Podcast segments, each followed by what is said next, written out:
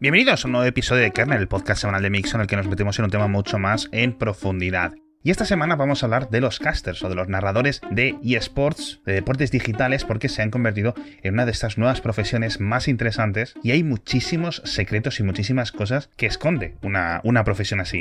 Fijaos si es interesante que es uno de los pocos episodios de Kernel en los que me he traído a dos presentadores, a Alejandro Roda, alias Muito, y a Pedro Gómez, alias Senium, al podcast los dos principales presentadores de la ESL aquí en España y que vienen a contarme cómo funciona su negocio desde dentro, que me parece súper fascinante. La entrevista ha quedado súper, súper, súper guay, yo creo que uno de los mejores episodios, súper divertida también. Y para dejarla completamente sin ningún tipo de interrupciones, os voy a contar primero el patrocinador, que en esta ocasión es Panda Security, ya sabéis, un brand de WatchGuard, que aparte de tener su nuevo antivirus, un antivirus de nueva generación que podéis encontrar en pandasecurity.com. Es un antivirus que no solo detecta los ataques de malware, los ataques de ransomware conocidos, sino algunos según se están desarrollando o estén siendo incipientes en tu ordenador y que son incluso desconocidos, es decir, que los cazan al vuelo. Aparte ya sabéis que este antivirus tiene un modo gaming, un modo multimedia en el que podéis encontrar una cosa fantástica y es que no molesta en absoluto ni a tu ordenador ni a ti. Primero, no consume apenas recursos, con lo cual tú puedes estar a tope con tu videojuego y por otra parte ni te envía alertas ni te envía sonidos, así que puedes centrarte en lo que estás, que es en el juego. Tenéis ahora mismo unos descuentos en pandasecurity.com, muy golosos, echando un vistazo porque merece mucho la pena. Bueno, y esta semana, como os comentaba, tengo aquí a, dos invitados. Uno es un amigo personal de toda la vida mía, el amigo Pedro, acá Senium. ¿Qué tal estás? Muy buenas, Alex. Pues la verdad, hace un montón que no nos vemos y efectivamente, desde chiquititos, de los seis añitos, aquí ahora ya peinando canas. Pero, pero bueno, aquí seguimos, ¿no? Eh, manteniendo la amistad como buenamente se puede.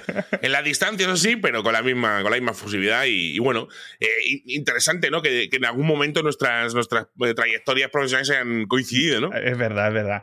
Y otra barba gigante, la tercera barba del, del programa, el amigo también llamado Alejandro. Tengo aquí a un tocayo acá, muy top. ¿Qué tal estás, majo? Pues, tío, con muchísimas ganas y además con la recomendación de Senium, que me dijo, tío, hay que ir al podcast, no sé qué no puedes faltar. Y dije, ah, tío, si me lo dices tú, pues para adelante. Sí que con ganas.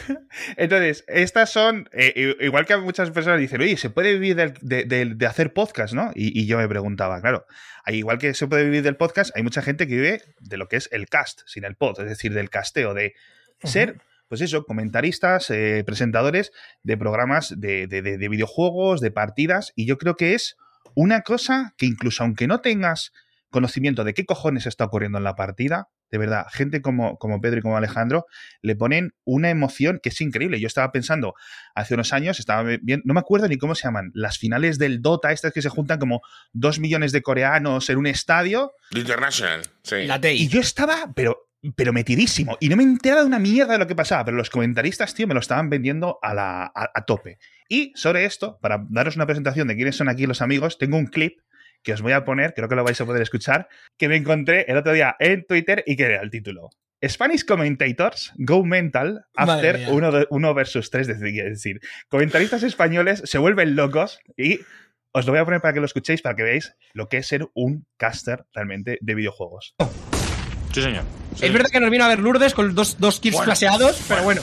Milagrísimo, milagrísimo. Pero bueno, es un, pas, es un pasado una VP, ¿eh? Algo que no hemos tenido. ¡Oye, el bus, qué pena! ¡Mala suerte! La piña, la piña, la piña, la piña, la piña, la piña, la piña, la piña, la piña, la piña, la piña, la piña, Se la ha pegado a un pa, tiene que cambiar, le va a buscar Huxi, le pega la bala, cuidado que se lo pipea. Si quieres tener un 2 para 3, todavía hay opciones. De que viene por la espalda, por la retaguardia, tiene una piña. Sumpa que no quiere atravesar porque no quiere dar opción a que cerrojando le pueda comer el punto a los jugadores del equipo rival. Sumpa caracolea y le está aguantando perfectamente a los jugadores del equipo de Copenhagen. Rock que ha visto a Deaz, le gana el duelo. Rock que consigue una kill importantísima y Sumpa lo tiene muy complicado. ¡Oh! Sumpa, Cuidado, eh. Pipa, Cuidado. pipa, A la pipa. Pipeador, pipeador, pipeador, pipeador, pipeador. Saca la pipa, Sumpa. Espérate, Vamos, como pegue un no scope, como pegue un no scope de locos. Ya vi que lo está haciendo genial. Se abre izquierda, ¡Oh! derecha, se acaba pegando su payus. ¡No! ¡Loco! ¡Loco! ¡4K! ¡4K! ¡4K! ¡KK! ¡Por favor! ¡El monumento a sus payus llega tarde ya! ¡Por favor! Bueno, esto, los comentarios de los guiris flipando de cómo pueden hablar tan Sí. rápido, no sé qué, tal. Esa es mi primera pregunta. ¿Cómo habláis tan rápido, macho? Porque es que no solo tenéis que estar a hablar y a comentar con sentido, porque tiene que tener sentido, porque si yo estoy en mi casa viendo el fútbol, viendo el CS o viendo lo que sea, Sí. pues con gritar un alarido neardental me vale, porque nadie me esto sirve. Pero vosotros tenéis que tener sentido, es decir, tenéis que A decir, veces, Alex, esta a veces. persona con este arma tal... Es que ¿Cómo está, es? yo justo la pieza que has cogido creo que es la que menos sentido tiene en la relación de Pedro y mía, porque ahí lo único que se ve, dos putos hooligans pegando berridos. A ver, ahora vergüenza, esto, tío. esto sí. pasa en la aplicación, lo que está diciendo Wito, es porque somos hooligans. O sea, cuando casteamos Sí. a Movistar Raiders, eh, equipo español, justo en un torneo, o sea, que hay que darle un poco de contexto al partido. Claro, claro, porque claro, nosotros habitualmente no hacemos estas cosas. No somos tan retrasados. Que la gente no se piense que somos los putos mongolitos gritando, ¿sabes? Y dice, vaya pedazo de simios. A, los gris les habrá gustado porque no tienen idea de lo que están diciendo. Porque Exacto. si lo supieran, se escandalizarían. Pero básicamente es lo que dice Wito, es que es un partido que nos tocaba mucho el cocoro. Hmm.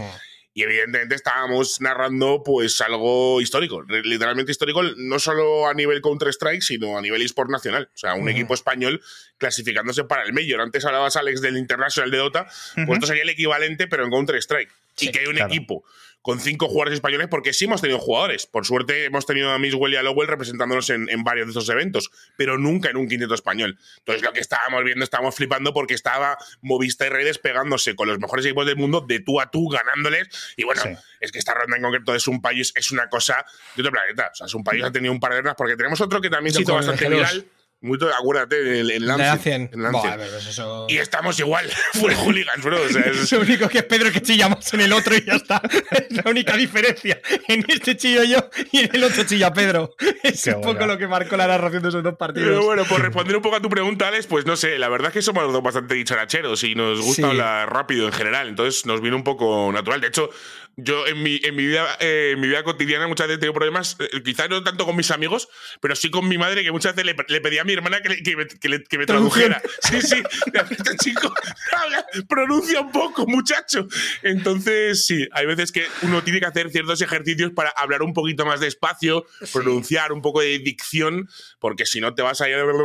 Y a ver, de hecho, muchas veces nos, nos pasa incluso castellano que nos quedamos ahí un poco Mm. encasquillados, efectivamente, porque, porque hablamos demasiado rápido, ¿no? Pero es que pasan tantas cosas a la vez, Alex, que intentas eh, hablar un poco de todo, ¿no? Hay veces que siempre hay que priorizar, ¿no? Que es lo más importante de todo lo que está ocurriendo. Y es muy complicado, porque si están 10 jugadores en el mapa, a lo mejor están ocurriendo 10 cosas distintas. Solo puedes hablar de una. Entonces, Y normalmente vosotros, porque por ejemplo, yo, yo lo que suelo veros a vosotros en Twitch, etcétera, es el Counter-Strike, obviamente. ¿Elegís vosotros la cámara? ¿Tenéis una señal ya dada como la Fórmula 1? ¿Cómo funciona esto? Es un clean fit lo que nos mandan normalmente. Eso es una señal donde ya te mandan un poco eh, lo que tienes que ver.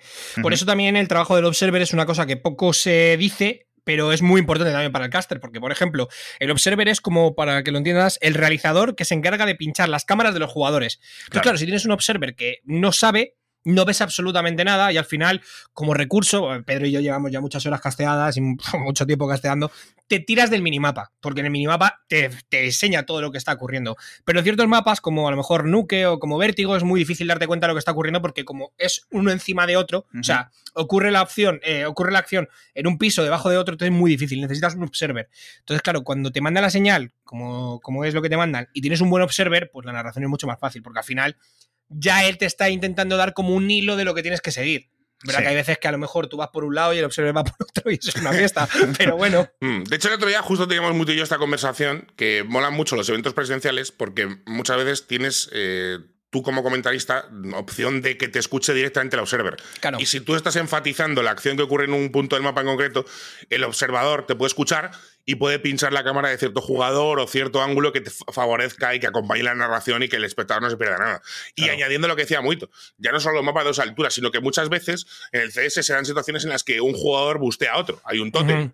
Entonces Y tienes se dejan uno de ver. encima de otro, claro, y no sabes realmente qué dos jugadores están ahí. Entonces, bueno, es, es- es complicado, ¿no? Pero, pero es lo que dice muy. O sea, el observer, yo creo que es, una, es uno de los unsung heroes, ¿no? De los, de los, eh, de los héroes tapados de- del mundo del, del broadcast, del- de los esports, porque un observador bueno te, te facilita mucho la partida. O sea, que, que- que no se pierda kills, que esté siempre donde toca y cuando toca, es muy, muy complicado ser un buen observer. ¿eh? sí. O sea, que aparte de la labor vuestra, hay un montón más de realización por detrás. Hombre, claro. Entonces, Em, esta no, me, me, viene muy bien porque puedo hilar con la siguiente pregunta, que es, claro, vosotros habéis estado sobre todo, pues no se han cancelado muchos eventos, pero sí se han pasado online, etcétera, muchos, muchos campeonatos, y los habréis que tenido que retransmitir vosotros también en remoto. ¿Preferís el remoto o entiendo yo que preferís ir al plato, estar ahí sentados, eh, mano a mano, porque tenéis un poco más el equipo, o incluso en aquellos eventos o en aquellos torneos o en partes de torneos que podáis estar casi con los, con los, con los deportistas, con los jugadores, ¿no? Que podáis verles un poco las caras o cómo va eso, cómo preferís. A ver, depende. Depende del partido, depende de la liga, depende de mucho. Porque hay partidos que ya sabes que vas a ir con un. Son partidos que sabes más o menos un poco lo que va a ocurrir, ¿sabes? Sí. Entonces, Ujú. y después, coño, desde casa te lo quitas de encima y ya está. ¿Sabes lo que te quiero decir, no? Te ahorras la ida y la vuelta. Exactamente, el pijama bien puesto. Pues, Pero es verdad que creo que contesto también por, por Pedro, eh, lo que mola es el LAN, el LAN. Y no por tanto por los jugadores, que también, Sino por el público. Claro. El público es lo que realmente abriga muchísimo una, una narración, porque incluso sin vivirlo, cuando tú estás dando un evento LAN con público y escuchas desde la señal que te mandan, que eso lo hace muy bien, por ejemplo, SL, tienen como un micro pinchado que se escucha al público para meterlo en la narración, aunque tú lo estés narrando desde, yo qué sé, desde Getafe y esto sea en Colonia, escuchas el público. Entonces, como que te ayuda muchísimo más a entender lo que está ocurriendo, a poder enfatizar más, a poder narrar más y que muchas veces cuando tú escuchas a alguien pegar un grito, ¿no? Como os has visto antes, sin el público de fondo pierde mucho sentido, ¿sabes? Pierde mucho Sí. contexto. En cambio, si ves a 20.000 personas berreando y el caster berreando y la jugada es la caña, pues es un despiporre. Sí. Entonces yo creo que lo que más importa es la LAN y ya si los jugadores tienen un poquito de, de jueguito, ¿no, Pedro? De estos que se te levantan, Hombre. de que señalan, de que gritan, pues ya eso ya es la caña, pero ya depende de los jugadores. Sí, sí, hay, hay jugadores que, que te, que te venden bien ese tema. De hecho, siempre tenemos el meme con uno de ellos, con, con Phil Anderson, con Carrigan, Sí. con la carraca, ¿no? Porque es un, un tío que se presentaba en las LAN con la carraca y empezaba a darle que la matraca entre ronda y ronda. O sea, hay mucho personaje, hay mucho Sí, sí, personaje. sí, sí, o sea, sí. desde lo que dice Buito, de los que se levantan, lo celebran efusivamente, los que empiezan a meter un poco de trash talk al rival. Pero vamos, eh, hay, hay jugadores que, que molan mucho. Y luego otra cosa que también hemos hablado mucho y yo, y es que mm, casteas mejor con tu compañero Sí. en, en- en persona. Desde Porque luego. te entiendo, o sea, hay, el lenguaje no verbal te ayuda a sincronizarte mejor, eh, los feels, eh, una jugada que a lo mejor tú eh, a viva voz y eh, públicamente no puedes decir casi una puta mierda, pero miras a tu compañero y dices, what the fuck, o sea, que está muriendo, o sea, ese eh, facepalm, lo que sea, ¿no? Entonces, Sí. eh, te metes más en la partida y te ayuda, yo creo que a sincronizarte mejor con tu compañero y, y queda, queda Hmm. mejor el casteo también, ¿no? Sí. Y, y lo que decía mucho del, del ruido ambiente, fijaos hasta qué punto es importante que cuando no ha habido público en los torneos de, de, de Counter-Strike o incluso en deportes tradicionales, fútbol, fútbol americano, etcétera, lo metía a la propia producción para darle un poco de abrigo al asunto. O sea Claro, que, evidentemente, como, como lo presidencial no hay nada, pero es algo que también hemos comentado nosotros mucho durante 2020, sobre todo también 2021. Dentro de lo que cabe, los esports hemos sido unos privilegiados, porque al final la rueda no ha dejado de girar. Es verdad que Claro. nos hemos ido al online, que en nuestro juego en concreto afecta un montón, pero, Pero por lo menos hemos seguido teniendo torneos, ¿no? Hmm. Sí. Yo entiendo que ya este año vuelven o ya para el año que viene los torneos grandes presenciales o... A ver, este año vuelven. Eh. Sí, están todavía con restricciones sin aforo la mayoría de ellos, pero ya por lo menos están los jugadores unos enfrente de otros. Que lo importante es lo que te ha dicho Pedro por el juego. Porque realmente el, el- como está programado y el pin cero ayuda a que no haya muchos problemas a la hora del netcode, a la hora de que te fumen balas. Es una expresión de que dispares y no registre bien el servidor el, el tema de, de los impactos. Ahora voy a explicarlo mucho porque yo, yo sé que Alex lo, lo- lo conoce, porque Sí. él también ha sido gamer. eh, Bueno, Pero- bueno, bueno. por de si hecho- acaso. De hecho, yo, yo empecé, mis primeros pinitos como gamer fueron con él y con su hermano, con Luismi. O sea, que, eh, ahí en las LANs en, en la calle Margarita, eso no se olvida, eso no se olvida. Pero evidentemente, has, bien explicado porque yo creo que hay mucha gente que la, la audiencia del, del podcast a lo mejor no está tan acostumbrada a la terminología y sobre todo, bueno, con, cuando empezamos con el argot, lo de fumarse Ya, es que es como eh, muy- Está bien, está bien. El argot, la verdad es que no solo es que lo que comentábamos al principio de, de una velocidad eh, increíble, porque es que la acción necesita esa velocidad de comentario, Sí. porque es que tienes que comentar un montón de cosas que están haciendo 10 tíos a la vez, o en el caso de este juego, ¿no? Eh, otros serán menos, pero sobre todo es que necesitas esa- de- decir términos muy específicos y tienes que tirar de argot, y tienes que tirar de siglas, y tienes que tirar de cosas. Entonces, yo cuando me meto, digo, joder, tardo un rato en, eh, por el contexto ya voy sacando las cosas. Pero vamos, sí, sí. Otra pregunta. Por aquí hablamos mucho de CS, de, de, de, Counter-Strike, de, hablamos mucho, eh, mucho, mucho casteo en el Dota, el, el LOL, obviamente, etcétera. ¿Hay algún eSport que vosotros penséis que se tercie más al casteo aparte de estos tres, o alguno que precisamente haga todo lo contrario, es decir, han intentado crear aquí un eSport, porque muchos, muchos estudios de videojuegos intentan tirar hacia ahí, y luego dices, mira, esto no lo levanta ni el mejor casteador del mundo. ¿Qué pensáis? Pedro. a ver, es que esta es otra, otra, pregunta, bueno, pues un poco peculiar, ¿no? Porque, a ver, sí que es, esto es algo que, que muy tú y yo a puerta cerrada hemos hablado muchas veces, ¿no? Eh, y, sí que tienes la sensación de que hay empresas y que hay, y que hay compañías que están intentando meterte su juego en calzador y generar o crear un eSport donde no lo hay, ¿no? Y que hay hasta cierto punto, sobre todo para los que somos un poquito vieja escuela, un poco puretas, eh, hay juegos que dices, a ver, esto yo, que me lo vendáis como eSport, eh, me duele, me duele. O sea, lo puedo entender, pero han empezado a aparecer juegos, yo que sé, mm, voy a decir nombres y algunos escandalizan y tal, pero a mí, por ejemplo, Fortnite yo qué sé. Me parece un juego súper casual, súper entretenido, súper mainstream, pero un eSport. Mm, me cuesta. Es que, ya no solo son los nombres, o sea, sino el género. Es muy importante el género. Porque, por mm. ejemplo, no es lo mismo un shooter que puede ser o más o menos competitivo, pero la esencia es competitiva, 5 contra 5, 10 contra 10, 50 contra 50, 200 contra 200, pero ya sabes que es algo competitivo. A una cosa en la que se basa en el azar. Cuando empieza a entrar el azar, deja de ser competitivo.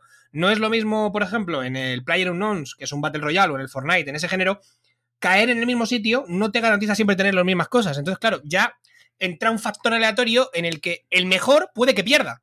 Y eso va en contra de una competición, da igual que sea eSport o deporte tradicional. Entonces es lo que dice Pedro, que, que te lo vendan como deporte electrónico, véndemelo como una competición dentro de tu videojuego, vale. Claro. Pero no como término eSport.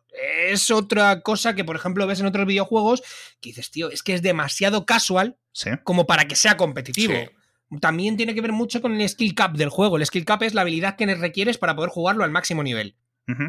Tú ves el Counter-Strike y eh, la habilidad que requieres es de gente que tiene más de 20.000 horas y siguen siendo malos. Y siguen cometiendo errores. ¿Sabes lo que quiero decir? es, es, una cosa que dices. El juego además es frustrarse. O sea, el juego lo único que hace es frustrarte constantemente. Que te salga algo bien es rarísimo, pero cuando sale es la leche. Pero normalmente lo que te... En cambio, tú ves otros juegos que son los típicos pues para el público casual, de estos de pega sujetos y suena. Jugando y, eres, el mejor. claro. O sea, o el propio juego te ayuda, como el Call of Duty. ¿Cómo se, o sea, ¿en qué cabeza cabe que tú seas el mejor y encima te estén tocando más rachas para ser el mejor? Claro. No, equipáralo para que todo el mundo tenga una opción a competir. Entonces, claro, es lo que yo veo que hay muchos títulos que, pues sí, son competitivos, pero no son esports. Y luego no todas las compañías sirven para crear un título competitivo, porque hay que hay una cosa que es muy importante y es el equilibrio del juego, el balanceo. Sí. Eh, yo recuerdo unos mundiales de Fortnite, por seguir hablando del mismo juego en cuestión, que a mí me gusta mucho. Si yo juego un montón con mis primos, y me lo he pasado de puta madre, pero una cosa no quita la otra. O sea, un juego divertido no tiene por qué ser un esport. Eh, creo que al, Super Mario o al Zelda hemos jugado todo en mil horas y, y, bueno, pues hace una competición a lo mejor de speedrun, ¿sabes? Pero no es un eSport, no, no me malinterpretáis. Entonces, eh, por un ejemplo de Fortnite, recuerdo unos, unos, mundiales, creo que no sé si fue incluso el año que ganó Buga, eh, que, que, habían metido una espada que estaba completamente rota, que, que, que, que, a la peña. Y era como, pues a ver, quien se haga con el arma está en cuestión, eh, es el rey del servidor y lo demás pasen y vean. Es que os voy a reventar a todos. O sea, para mí eso carece de sentido. O sea, dentro de la, de la, competición, dentro de un eSport, tiene que haber una cierta igualdad. O sea, puede haber un cierto efecto bola de nieve, como el que puede haber en un, MOBA, en el que tú vas consiguiendo a lo mejor más ítems que el rival, o más oro por las torres, por lo que sea, o en el Counter-Strike con la economía, cuando llevas unas cuantas rondas ganadas y el rival tiene que hacer una eco. O sea, un cierto efecto bola de nieve para que el que vaya liderando tenga una ventaja, te lo compro. Pero que en ningún momento la remontada sea imposible, porque entonces pierde la gracia. Entonces, el primero en pegarte las tres tortas o conseguir las tres primeras kills, que se sienta en la torre de marfil y se acabó la partida. Y aquí que estamos viendo. Entonces, a mí esas cosas, pues me parece que hay que tenerlas con mucho mimo, hay que cuidarlas mucho para que, evidentemente, se pueda conseguir una competición, pues eso, igualada, lo más igualada posible. ¿no? Y también otra cosa muy importante, perdona que te corte, Alex, el tema de la longevidad del juego. O sea, no puede ser que el juego cada año esté sacando uno nuevo y cambiándolo todo entero. O sea, no tiene ningún sentido. O sea, si el juego tiene un. O sea, lo que entiendo es que le puedas meter parches, que lo vayas cambiando, que lo vayas mejorando, que lo vayas adaptando, que toques cosas de balanceo, como hablaba Pedro, pero lo que no puedes sacar es un título completamente diferente. O sea, no puede ser cada año uno 180. No tiene nada que ver. Sí. Uno se salta, el otro es en el suelo, uno de la Segunda Guerra Mundial, el otro hay aviones, el otro hay. Como que incluso los Sí. jugadores profesionales tienen que estar un poco diciendo, ¿a qué cojones estoy jugando? Acostumbrados. Que a Es- todos es nos como- gustan los cambios, pero con un Claro, poco de mesura. Claro, es Claro, como si cambiaran la- la- las, las líneas del baloncesto cada año. cada año el triple es Este desde el un metro es distinto. eh, O la eh, dimensión, la dimensión este del no. aro, la altura Claro. de la canasta. O sea, que esos cambios te los van incorporando una vez cada década, a lo mejor, y, y con mucho cuidado, con mucho tiento, con mucho testeo. Evidentemente no podemos comparar con los deportes tradicionales porque su evolución es mucho más lenta, por supuesto. Sí, claro. Pero aún así es lo que dice Muito. Sí. O sea, no te puede cambiar un juego de, de la noche a la mañana y ser un juego completamente distinto porque eso no. O sea, yo entiendo que si lo vas montando por seasons, pues de una season a otra, de una temporada a otra, Cambia algo. sí que hay bastantes cambios. Por ejemplo, en el Counter-Strike, pues te puede cambiar la economía un poco, un arma, un- el bonus, Sí. no sé qué, O quizá un los personaje mapas, en un pero Dota son que esté más fuerte o menos. Claro, pero, claro, pero- pero son cosas que con, con a lo mejor un mes o dos de juego, pues te, te adaptas bien, más o menos. Y, que, y que no tire por tierra todo el trabajo previo. Claro, Sí. o sea, Porque esto yo lo veo, por ejemplo, cuando actualizan el software, actualizan el, el videojuego, el, el- el- el videojuego base, y dicen, bueno, hemos nerfeado, o dicen los que han nerfeado, hay que nerfear a este porque este personaje es muy, es muy fuerte, y se van, y son cambios que dices tú, pero le han bajado un punto, el, el DPS o lo que sea, ¿no? Y entonces ya está más equilibrado. Es decir, lo que se busca es que mm, todos los personajes puedan derrotar a todos los otros personajes, por ejemplo, en el caso del Dota, ¿no? Eso yo es. creo que eso es el, el espíritu que decíais vosotros de, de la igualdad y de Sí, sí, además lo que tú dices, que cambias un cero punto algo, o sea, una décima en no sé qué, y ya, claro, claro. O sea, es que por eso yo creo que es una de las cosas más complicadas que hay. O sea, dentro de desarrollar un videojuego es muy difícil, obviamente. Pero el que el tener un eSport que se mantenga y que, y que no mm, esté completamente desequilibrado y, y roto es, es muy, muy difícil. ¿eh? Sí, que por cierto, estábamos hablando antes de, de, bueno, de, de- de comentario de, de juego tradicional, de deporte tradicional, etcétera, baloncesto, Fórmula 1, fútbol, yo creo que son los que más referencia podemos tener aquí en España. Hay una cosa que es, eh, yo cambio este canal o quito esta radio porque este tío es del Madrid o este tío es del Barça. O sea, el, decir, el comentarista de un equipo y de la forma en la que comenta, Las bufandas, ¿no? la, exactamente. Esto ocurre en el, en el caso de los eSports, es decir, joder, este, este le tira a este, este jugador o este es de este equipo y se nota mazo porque cuando pierde no las canta, ¿no? Contadme. Se va, puede- Pedro, Pedro, por ejemplo, es súper imparcial. Sea, sí, sí, de verdad, de verdad, es alucinante. Cuando le ves castear ninjas en pijamas o Movistar Riders, para nada, tío, se le nota. Para nada, ¿eh? O sea, con ninjas en pijamas, de hecho, es que le escuchas y dices, tío, es que parece un hater realmente del equipo. Es así, ¿eh? además tal cual, literal. verdad, ¿eh? a, a mis equipos les meto mucho más Les mucha mierda. exijo mucho más, es cierto. A ver, sí que, sí que tenemos ciertos, ciertos eh, pre- predicciones todos los comentaristas, pero yo creo que, que se, ve, se ve mucho menos, me- mucho menos eh, fanboy, mucho menos, Es eh, que- mucha menos subjetividad que los deportes tradicionales. ¿eh? El problema también, que- bueno, el problema no, gracias a Dios, es que tampoco somos tan cenutrios como algunos que hay en los deportes tradicionales. También es que verdad. eso también es verdad. también creo que ayuda, porque ves cada uno que dices, madre mía, es que si yo soy del Madrid y ese es del Madrid, prefiero no ser del Madrid. ¿Sabes lo que te quiero decir? Simplemente por no tener cosas en común con él. Pero es lo que te digo, que aquí eh, sí, te gustan equipos, pero no te vas a quedar sin dormir un día, ni te vas a echar a llorar si pierden, ni te vas a cabrear, ni te vas a cabrear por una persona por un comentario. Te puede parecer mejor o te puede parecer peor. Y lo que siempre que intentamos es, por ejemplo, y es lógico, estamos dando la señal en español, por lo tanto, cualquier equipo español, me da igual que sea Movistar Riders, como yo que sé, eh, Velox, por ponerte equipos, eh, vamos a ir con él en una competición internacional a muerte. O sea, pero Claro. a muerte, a fuego, porque es la retransmisión en español. Si quieres ver una retransmisión en la que le guste, por ejemplo, un equipo alemán, pues te vas a la alemana.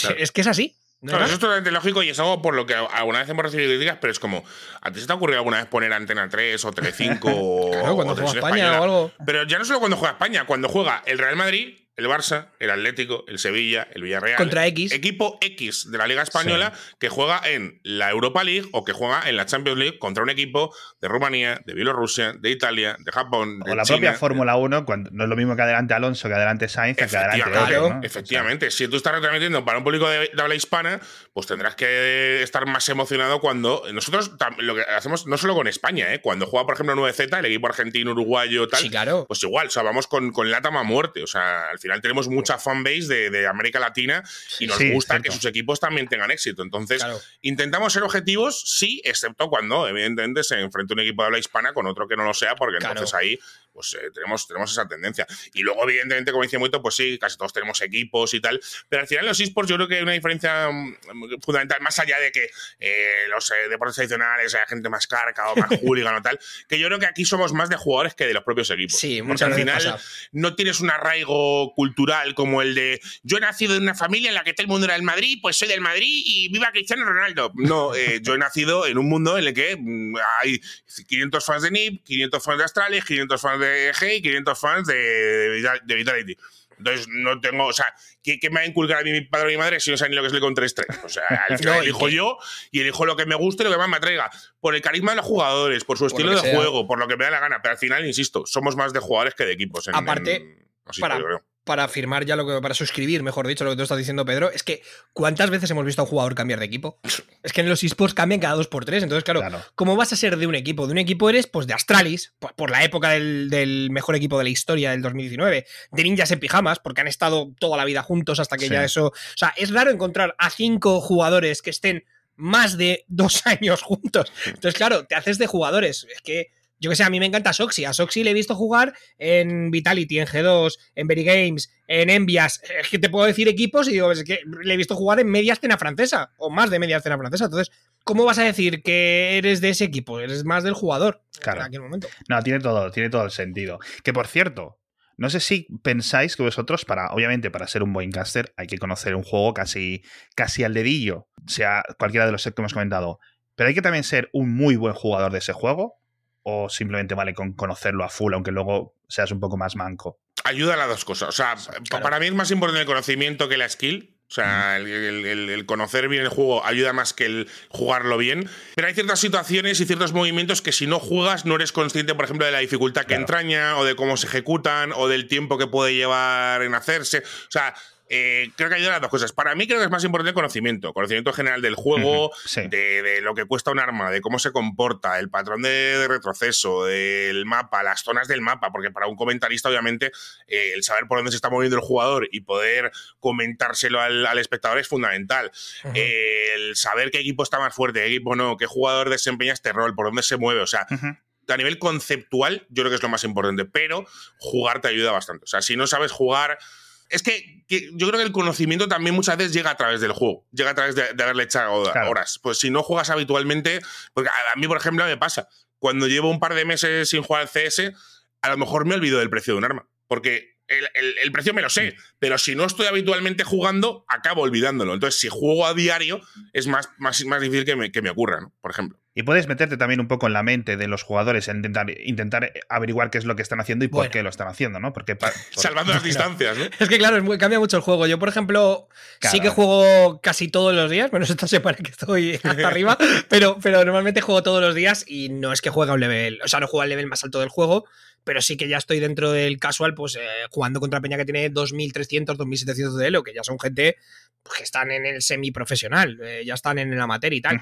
Y, joder, eh, ves cosas que hacen los profesionales y cosas que hacemos nosotros y dices, madre mía, es que esto, esto es otro videojuego completamente. No se me hubiera ocurrido nunca, ¿no? Claro, muchas veces no te puedes meter en la cabeza del jugador. Es verdad que lo que dice Pedro, que muchas veces de a fuerza de verlo, de repetirlo y de conocer, puedes intuir un poco por dónde va ese jugador, que muchas veces nos basamos en eso, en patrones conocidos. O sea, yo, por ejemplo, sé, por ponerte un ejemplo, que Jekindar, el jugador de Virtus Pro, no se va a parar después de hacer una baja. Va a ir a por otra. Pero porque ya le he visto. Sí. Pedro, ¿cuántas veces hemos cancelado a Jekindar? Pues 200. Pues entonces ya sabes cómo funciona, ¿sabes? Pero por fuerza de repetición, no porque Claro. realmente estés dentro de la cabeza de Jekindar y digas, no, es que está pensando esto, no, no, dices, no, es que este es un puto loco y va a ir a por otra. Sí, o sea, ¿Sabes? hay jugadores que, que, Que no les llegas a entender. ciertos patrones, ciertas conductas Sí. que puedes llegar a. Que, que luego nunca te sirve del todo porque el- Bueno, al final también es parte del propio jugador el sorprender, ¿no? Para, para que dice, bueno, si soy Jekindar y saben que en este tipo de acciones voy a hacer tal cosa, pues voy a hacer la otra. O sea, claro. los mind games están a la orden del día. Entonces, meterte en la mente Sí. de un jugador es muy complicado. O sea, sí que es verdad, que es lo que, lo que dice Muito, que a base de haberle visto muchas veces, sí que más o menos puedes interpretar. Eso Pues muchas veces incluso por el carácter del propio jugador. Sí. Cuando un jugador es más, a lo mejor más lanzado, tal, o sea, luego tenemos el meme de Game Time, por ejemplo, de James Que va a guardar. El, el señor Ali, que es es el IGL ruso de, de Virtus Pro, que como tenga la VP y esté solo en la ronda, olvídate de que va a intentar el clutch. Se va a coger, se va a marchar a su base, se va a esconder en una esquina y a que pase el tiempo y la ronda siguiente Dios dirá. Entonces, eh, hay jugadores que tienen eh, patrones y conductas muy marcadas, pero no siempre te puede, te puede servir para, para narrarlo. Pero evidentemente sí que intentas tú también como jugador decir, ¿qué haría yo aquí? Que muchas veces no te sirve, pero es otra, es otra, otra, otra forma de medirlo, otra forma de intentar intuir lo que puedo hacer. ¿no? Y luego está Simple Wu, que nunca sabes por dónde van a salir. Esos ya son, Eso ya es. son Exactamente, eso es simplemente te sientas y disfrutas. Y narras lo que ves. Ahí Eso es. no hay más. O narrar lo que ves a veces, mucho, porque también Ah, Claro, a veces. También nos pasa lo de ¡Oh! Pues, Sí, sí, sí. O, el, o el mítico, ¿te acuerdas? Cuando narramos la- la- la- la- las pipas en Mirás, la, el, adhesivo que empezamos. Uf, ¡No, no, no, no! Pues es que no tenía ningún sentido eso. La No sabes, no qué decir, no sabes qué decir. No, Literalmente claro. acabas de ver algo que dices. No puede es hacerse. posible, no es O sea, posible. esos dos jugadores son los dos únicos que he visto constantemente romper las mecánicas del juego y hacer que el juego, o sea, el juego está diseñado para jugar de una manera y ellos lo hacen a otra diferente. O sea, su bola. A su bola. Dices, tío, es que van a otro puto Son jodidos magos, es una Sí, sí. pasada, es una pasada. Increíble. Entonces, ocurre una cosa que es que durante eh, las finales, etcétera, durante días y días y días, bueno, pues los jugadores están expuestos a unos eh, problemas físicos, eso, tendones, los ojos, la espalda, todo, mucha tensión, eh, taquicardias de corazón para arriba, porque es un, un estado muy, muy potente para ellos durante esos momentos, esas horas de juego, pero para vosotros son horas y horas y horas, o sea, tenéis em- emisiones en Twitch de 3, 4 horas rajando sin parar de rajar, a gritos, etcétera. ¿Qué hacéis para la voz? ¿Cómo lo intentáis tratar? ¿Os sabéis cada yo tengo un secreto. Cojo una lata de cerveza y me la bebo después. Y me mantiene la cerveza, me mantiene, mantiene un tono. Decir una marca, pero digo, "Ay, igual la liado", pero sí, sí. No, no, no, por eso he dicho por- cerveza, por eso he dicho Por cerveza. la birra, iba a ser por la birra 100%. Yo, yo no tengo nada, o sea, realmente luego si me duele la garganta, Sí. pues, pues intento no hablar después de trabajar y ya está, no, no hago nada. Yo, yo tampoco, o sea, lo, lo máximo que a lo mejor un día tal te notas que estás un poco con la voz tomada y a lo mejor una cucharada de miel, eh, igual un, un Sí. caramelo de estos. Yo a veces sí, Sí. compro strepsils de esos que Sí. me, me gusta el sabor y, y es, un poco, es un poco efecto placebo y tal, pero no, la verdad que tenemos la suerte los dos de tener gar- gargantas de, de- de hierro, sinceramente. No, no tenemos. No, y ya estáis, y ya estaréis entrenados y hechos un poco, ¿no? Un poco como los sopranos. Yo creo que sí, que al final la garganta también es un músculo, ¿no? Sí, date cuenta que al final Pedro y yo venimos de un ambiente en el que tienes que hablarle a la gente muy alto porque está la música muy fuerte. Entonces, claro, eh, nosotros estábamos ya de pequeños eh, gestionando ya el tema de, de que la garganta estuviese preparada. Claro. Tantas horas en Radical, en Fabric, Fabric. en In, claro, te, te curten. Entonces tú Sí, llegas y ya, pues como que ya tu tono de voz es muy alto. Pero porque estás acostumbrado a Sí. hablar muy alto. Entonces ya funciona todo, fluye. Sí. Oye, y esto que me decíais ahora de la cerveza, eh, me, me lleva a otra pregunta y yo creo que esta es la con, la con la que lo dejamos por hoy. Porque igual que los jugadores tienen un montón de opciones de, de patrocinio, etcétera, no tanto a lo mejor en estas competiciones que van pues con los patrocinadores de sus equipos, lo que sea, está todo el patrocinador de las competiciones, etcétera. Pero estos, los jugadores en sus casas, Twitch constante, la mayoría de ellos, muchas horas, etcétera. Vosotros también, vosotros decís, oye, pues si me pongo esta camiseta, decís, yo te envío una camiseta de kernel, te la pones en un Twitch y, y sube la audiencia al podcast. Si te pones, yo qué sé, un reloj, un- una cosa al fondo, ¿no? Como los twitcheros, ¿cómo, cómo lo podéis ver? de Todo esto. De hecho, con eso hay que tener mucho cuidado, porque si Claro. no es un sponsor de, de tu equipo, por ejemplo, o sea, nosotros a lo mejor, Muito sí que tiene eh, ciertos convenios y ciertos eh, Sí, acuerdos claro, yo soy de. con- hombre, sí. tiene. Sí, efe- efecti- efectivamente, cabrón. Eh, o sea, se- Los influencers no, ¿eh? Cual- faltar al gremio. Cualquiera Sí, que sí, vaya, sí, al- sí, que sí, vaya no. a Twitter se da cuenta de- del, del, del precao. Entonces, muchos, por ejemplo, yo que sé, ahora con Intel está haciendo cosas, se ha Sí. hecho cosas con HyperX. Con Mao, Eh, con entonces, a lo mejor eh. sí que tienes que tener un poquito más de, de cuidado con las marcas, ¿no? Si, si eres embajador de una marca, pues a lo mejor no te puedes poner, no puedes salir. Claro, no voy a seguir Y- diciendo a mí de mola. No, no, no, Claro, Intel, ¿eh? es mentira. claro, no mola. claro. Intel, Intel, Intel.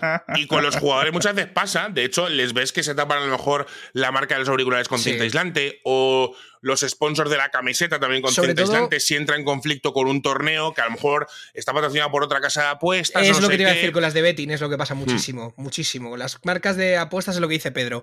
Por ejemplo, eh, X patrocina el torneo, Y es la patrocinadora del equipo y de repente ves que salen todos con, lo- con el logo de la casa tapada, ¿sabes? Sí. Es verdad que últimamente ya no ocurre Claro. tanto y pasa también mucho cuando los jugadores son jóvenes, o sea, cuando son menores de 18, incluso hacen Ah, líneas de ropa sin la- las propias squads. Sin la marca, Sin la- del- sin la de marca. casa de apuestas para que el chaval se la pueda poner y no tenga que taparse Claro. nada y tal. Mm, Y luego, incluso eh, con los periféricos también se ve mucho. Si Sí. una marca de periféricos, eh, nosotros siempre hacemos la broma con, con G2 y Logitech.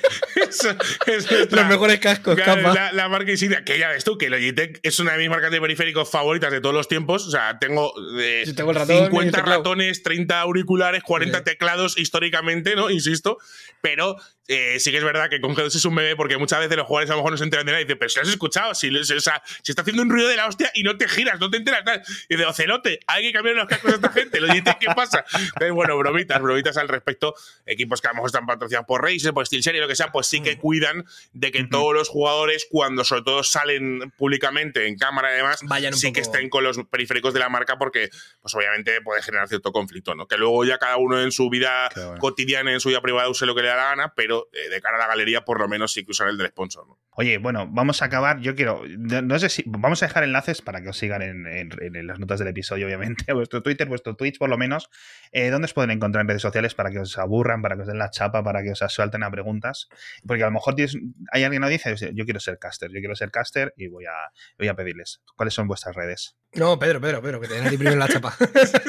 Bueno, básica- básicamente, eh, sobre todo Twitter es la que más uso. Eh, La Twitter sal. con- sí, me, me flipa Twitter. Yo es que soy, soy un señor mayor, soy un señor mayor, ¿qué le voy a hacer? Soy, eh, soy de la vieja escuela y, twitter.com barra, barra Senium, X9NIUM. Luego también, o sea, el mismo, el mismo nombre, el mismo nick, X9Nium, para, para Instagram y para Twitch. Pero vamos, eh, Twitch sí que intento hacer un poco de stream casi todos los días, más o menos, de lunes a sábado, de aquella manera. Hay días que, que fallo y- sí, ahí estamos con el muelle. Y la verdad que Instagram, pues de vez en cuando comparto alguna story que sube mucho porque, Qué sinvergüenza eres. porque yo Qué sinvergüenza eres. se me atraganta, lo siento, pero bueno. Le tengo que escribir yo y decirle, Pedro, comparte. Sí, Vale, sí, vale, sí. ahí voy. Y, eh, ¿y tú, Buah, Alex? yo son muchas redes sociales. La que más uso también es la sal, eh, Twitter, arroba muitos, con, con el, el- el- la O como un cero. Exactamente, soy un hacker. Y luego pues tengo en Instagram eh, lo mismo muito, eh, con, eh, pero sin la Z, con el cero también. Y luego en YouTube y en Twitch, si pones muito me encuentras. O sea, es de lo primero, es de lo primero. Eso es. Buscadlos en Google, que yo creo que lo, Salen. primero Los míos salen y los de Pedro también. Y hazme lo de Pedro caso. también. Sí, sí, lo, lo he comprobado antes, además. O sea que. Perfecto. Oye, muchísimas gracias por veniros a- al podcast, por venir a Kernel. Esto es un mundo fascinante. Yo creo que sois la punta de flecha de una profesión que dentro de un tiempo va a ser, joder, quizás no gigante, pero vais a ser cientos por lo menos, o cientos o miles, en, al menos en, a, nivel, a nivel europeo. Muchísimas gracias por estar conmigo. eh, muchas gracias a los oyentes por seguirnos y nos vemos la semana que viene. Gracias, Alex. Adiós.